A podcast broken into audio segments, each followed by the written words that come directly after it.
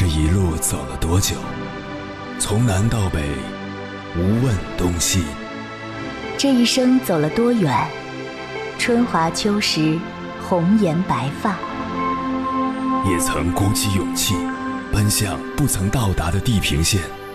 也曾迷失方向，受困于爱恨情仇的漩涡。当夜幕降临，一切归于沉寂。有人正迎着月光，踏遍千山万水，为你而来。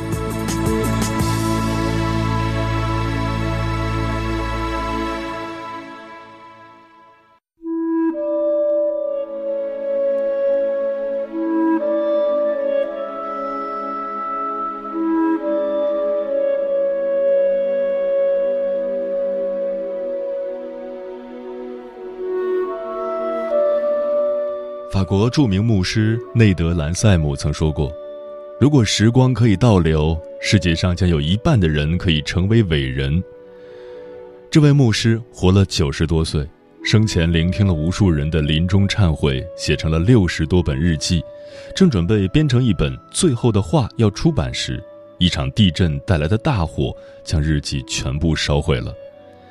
所以牧师只留下了开头那句话作为自己的墓志铭。前段时间，我认识的一个朋友突然患病离世，心情沉痛的我买了一本《不说就真来不及了》。这本书是美籍华人袁以成在那位牧师的启发下，搜集了一些纽约人的临终来信编辑而成的。二十八封信来自出租车司机、华尔街股票经纪人、大公司总裁、艾滋病人、大学教授、普通家庭妇女。甚至还有隐居在曼哈顿多年的好莱坞影视明星等，他们每个人的故事几乎都是一个浓缩的、带有遗憾的人生。有一个邮差，因为爱上一个定期给未婚夫寄信的姑娘，而扣押了他和未婚夫之间的来信，结果导致两个异国恋的情侣以为对方变心而伤心猝死。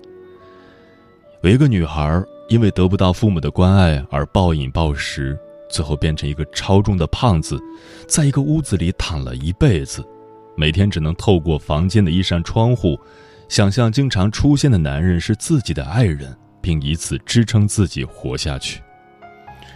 有一个音乐天才，父母为他成才的辛勤付出，成为了他生活的压力，他不得不向父母妥协一切来回报他们。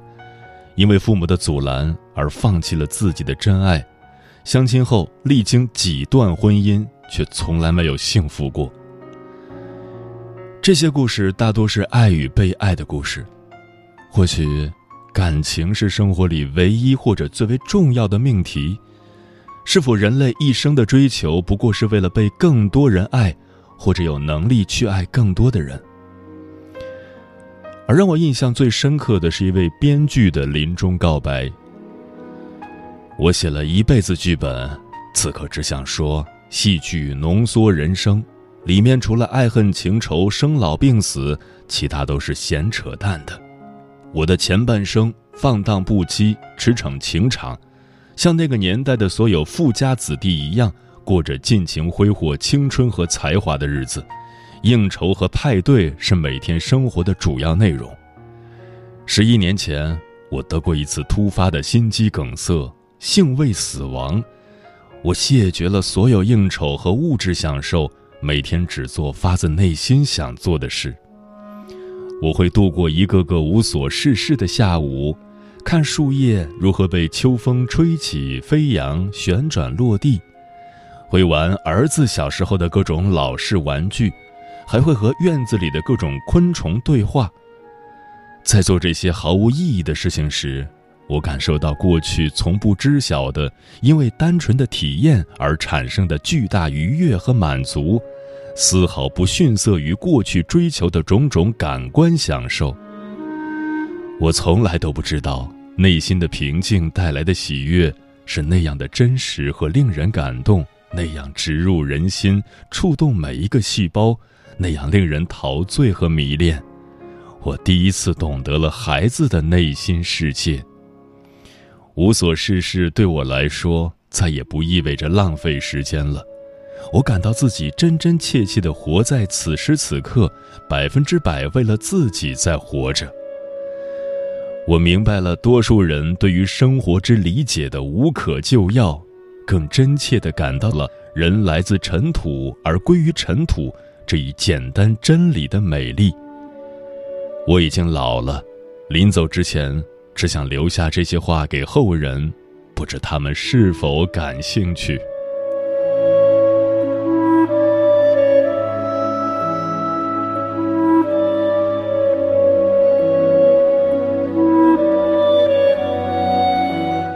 凌晨时分，思念跨越千山万水，你的爱和梦想都可以在这里安放。各位夜行者，深夜不孤单。我是迎波，绰号鸭先生，陪你穿越黑夜，迎接黎明曙光。今晚跟朋友们聊的话题是：人活着最重要的是什么？当一个人没有钱的时候，就会觉得钱是最重要的。当一个人没有自己的房子的时候，就会觉得房子是最重要的；当一个人生病躺在病床上的时候，就会觉得健康是最重要的；当一个人在离别的时候，就会觉得相聚是最重要的。有的人活了大半辈子，也永远弄不明白人生究竟什么才是最重要的。要知道，真正最重要的东西，永远都是无价的。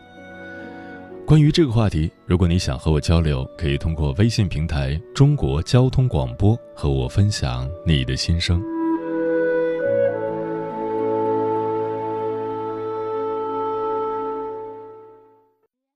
你恋爱过吗？结婚算俺都有孙子了。呃，一直都单身啊。爱过。你有梦想吗？我希望多拉点生意，给孩子攒点钱。年轻的时候想当个舞蹈家。当然有啊，不过我只想给自己打工。我一直想开个花店。你走过千山万水吗？跑了二十多年车，哪儿没去过呀？我也是个旅游达人，山山水水都看过。还没走过，不过呢，我想以后是不是能够环游世界？追星算吗？从一个城市。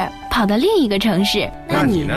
我爱过，有梦想，此刻依然在路上，跨越千山万水，奔赴与你在深夜的心灵之约。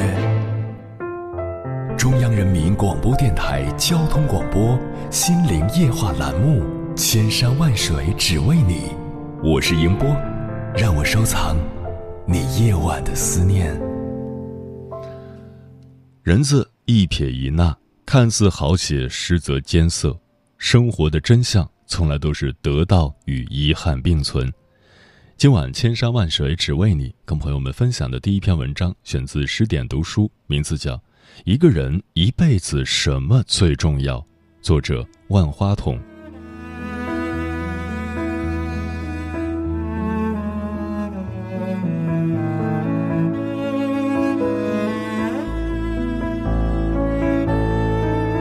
听过这么一句话：人生是一个不断选择取舍的过程。聪明的人在于他们知道什么是选择。一辈子忙忙碌碌，有人注重外表的光鲜亮丽，有人注重内在的才高行洁。我们穷其一生都在找寻如何过好这一生的方法。人生不过三万天，一辈子最重要的无非是这三句话。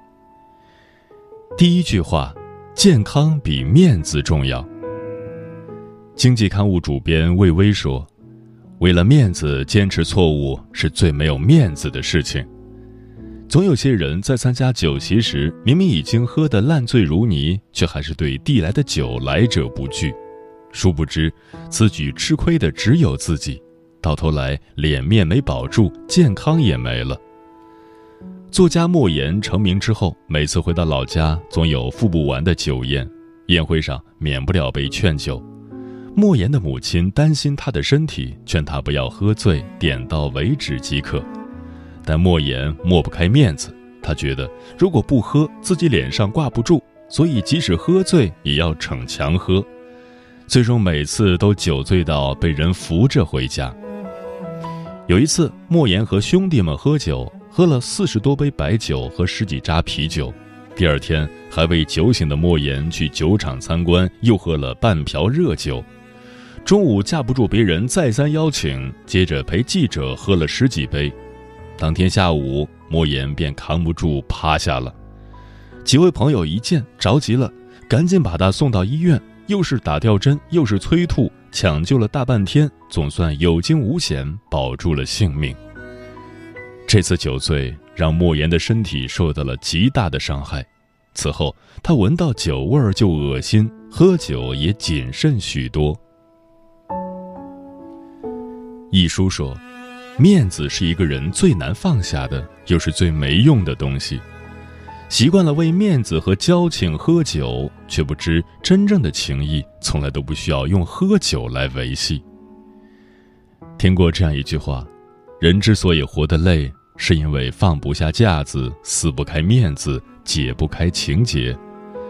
为了颜面喝垮身体，实在是得不偿失。余华在《活着》中写道。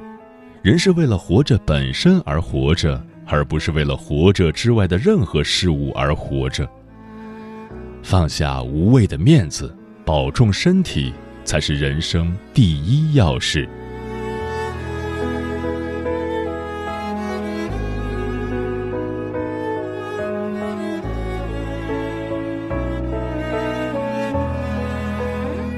第二句话，心相比长相重要。《礼记》中说：“有深爱者必有和气，有和气者必有愉色，有愉色者必有婉容。”面相不单指一个人的面貌，更是一个人内心世界的呈现。有些人眉清目朗却令人生厌，有些人平平无奇却大受欢迎。谁都想拥有一张漂亮的脸蛋，但其实比长相更重要的是你的心相。曾在网上看过这样一个故事：一位年轻的女模特前去整形医院整容，医生看她五官精致，长得很好看，便问她为什么整容。模特回答说，自己最近的事业屡屡受阻，她觉得可能是因为自己不够漂亮，所以来整容。事实上，最近模特因家里突发变故心烦意乱，因职场勾心斗角怨气满腹。他整天沉浸在这样的负能量中，相由心生，他的面相自然变得狰狞，旁人也不敢靠近。《无常经》中说：“有心无相，相随心生；有相无心，相随心灭。”一个人的容貌会随着心念善恶而改变，再精致的面容也会因戾气变得丑陋。再普通的五官也会因和气而变得俏丽。面相是由心相决定的，我们内心的哀怨和愤懑，最终都会反映到脸上。你积极乐观，便有菩萨相貌；你满腹牢骚，便会凶神恶煞。汪国真说：“假如你不够快乐，也不要把眉头深锁。”人生本来短暂，为什么还要栽培苦涩？想的太多，心就累了。与其沉溺于无法改变的痛苦中，不如放下心中的怨怼，追求实实在在的幸福。烦恼丢掉了，才有云淡风轻的光景；心灵快乐了，才有光彩照人的面容。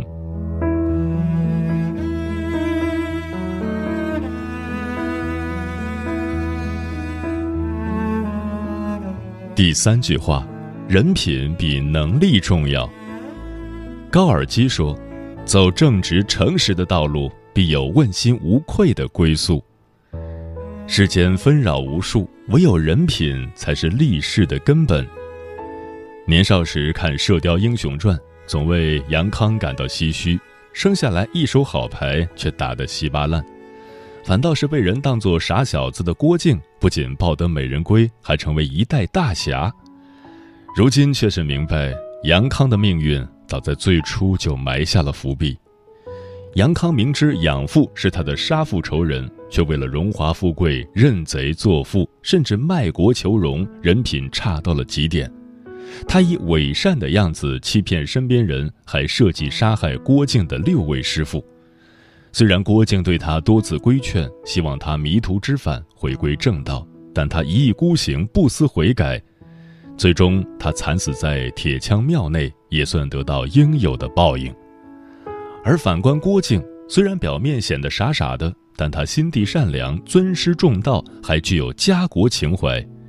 对待爱情，他一心一意；对待师长，他尊敬有加；对待敌人，他嫉恶如仇。他的正直憨厚，为他赢得很多武林前辈的喜爱和传授武艺，他也因此习得一身武功，最终成为一代大侠，保家卫国。作家石晨金说：“无愧于世，不如无愧于身；无愧于身，不如无愧于自己的良心。做人光明磊落，做事无愧于心。”哪怕历经艰险，也依然会用人品为自己拼出一番天地。哪有谁比谁运气好？不过是积攒的人品多了，福报也就多了。你选择做精明的利己主义者，得到的自然是别人的嫌弃和冷眼；你选择做憨厚的利他主义者，收获的自然是别人的青睐和回馈。能力固然重要。但比能力更重要的是品德，只有德才兼备，我们才会广结善缘，人生之路方能越走越宽。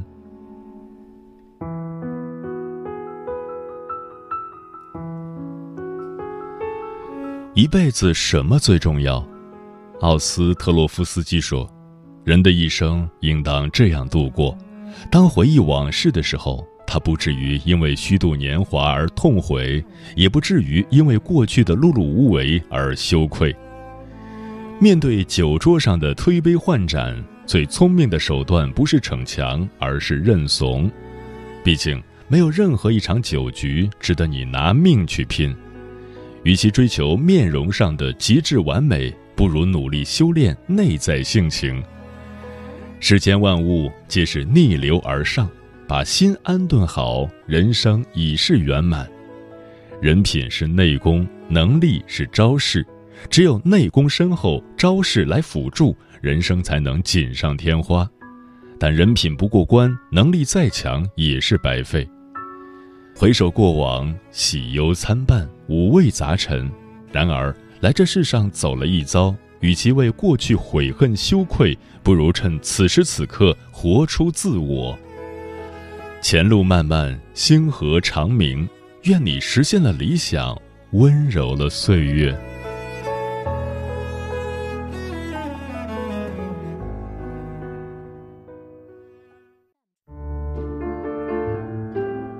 有一种思念叫望穿秋水，有一种记忆叫刻骨铭心，有一种遥远叫天涯海角，有一种路程。叫万水千山，千山万水只为你，千山万水只为你，正在路上。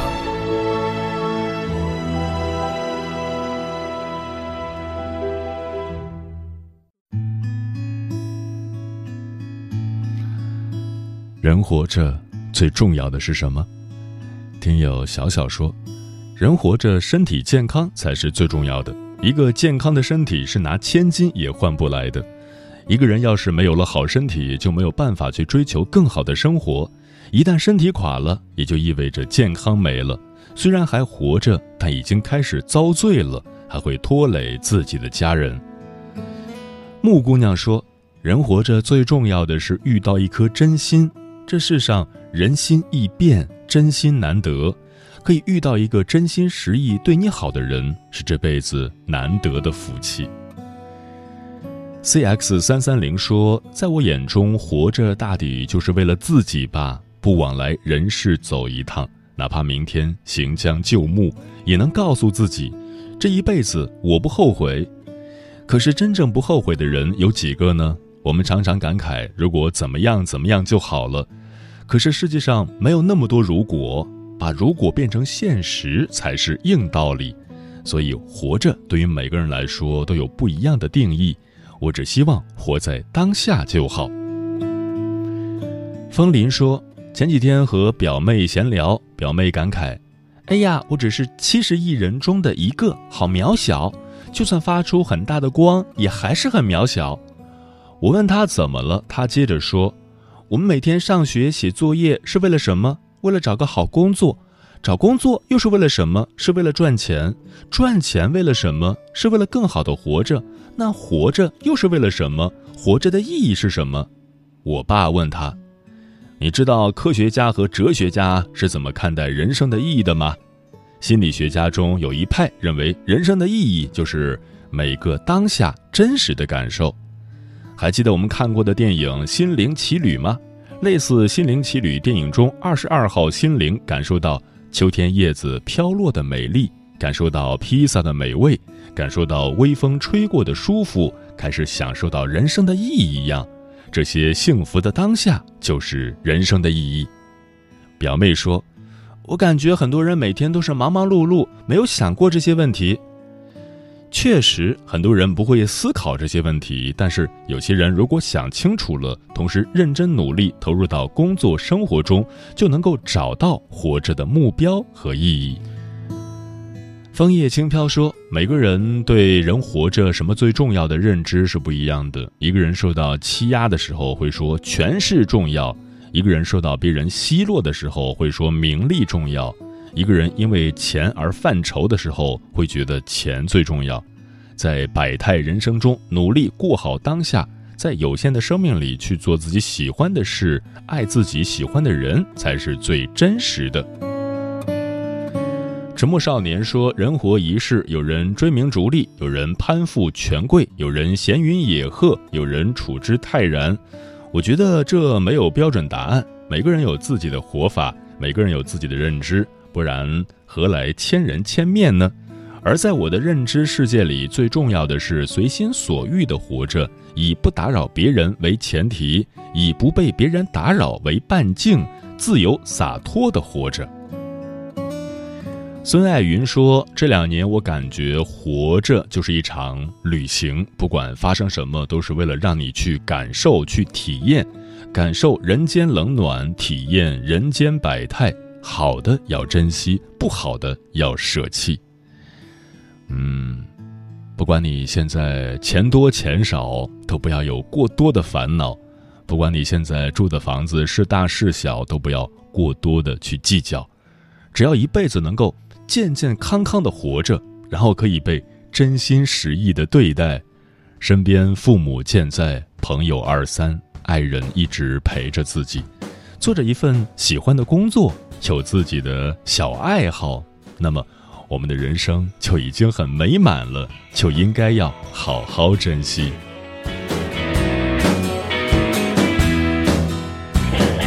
经过了漫长的等候，梦想是梦想，我还是一个我。那时间忘记挽留，最美时候不经意匆匆的放过。曾经想拥抱的彩虹，盛开的花朵，那纯真的笑容，突然有风吹过，那一转眼只剩我。我不懂人世间的那些愁，他为什么要缠着我？到底这会是谁的错，还是我不放手？哦，人世间的走，这世界给我的诱惑，这是不是要告诉我，潮起终究潮落？总要有人来陪我，咽下苦果，再尝一点美梦，要等你先开口，那冬天才会走。有些人经过我身旁，住在我脑中，在我心里转动。有些人变成相片，堆在角落，灰尘像雪一般冰冻。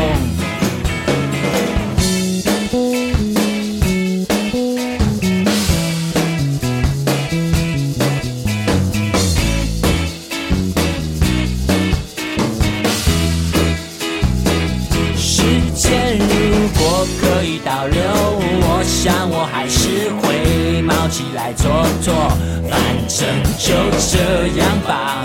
我知道我努力过。